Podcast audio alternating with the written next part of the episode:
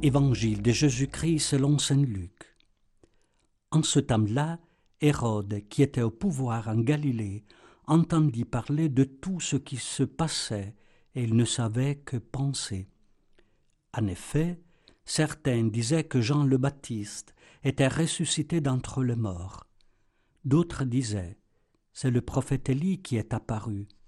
D'autres encore C'est un prophète d'autrefois qui a ressuscité. Quant à Hérode, il disait Jean, je le fais décapiter. Mais qui est cet homme dont j'entends dire de telles choses? Et il cherchait à le voir.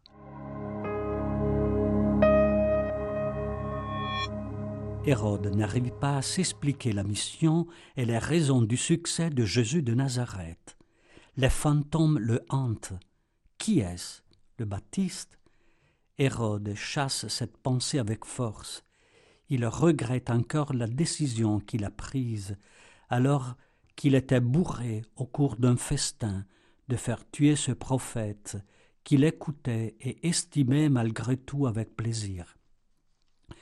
Une décision prise pour ne pas se défigurer, pour ne pas nuire à son image devant les invités, à cause d'une promesse insensée faite à une adolescente. Hérode est intrigué par le rabbi Jésus. Il entend parler de lui, il voudra le voir, mais ce n'est pas le désir profond de celui qui cherche la vérité, le cri intérieur de celui qui a parcouru tous les chemins de la pensée pour arriver à la foi. Qui est-il cet homme? Aujourd'hui encore, après deux mille ans de labeur et d'émotion, le Nazaréen suscite le débat. Qui est cet homme? Un exalté? Un fou? Un prophète? Un idéaliste? Jésus secoue déséquilibre, émeut, excite, fait frémir. Il est et reste mystère pour les puissants de tous les temps qui tentent de l'éliminer, de l'imiter ou de le flatter. Pourtant Jésus, libre, fort, présent, accompagne encore ses disciples. Les royaumes s'effondrent, les puissants disparaissent, l'histoire aplanit tout, déconstruit tout, mais Jésus inchangé reste, et nous avec lui. Nous pouvons effacer l'empreinte de Dieu de nos consciences en la recouvrant sous des maîtres de péché et de débauche.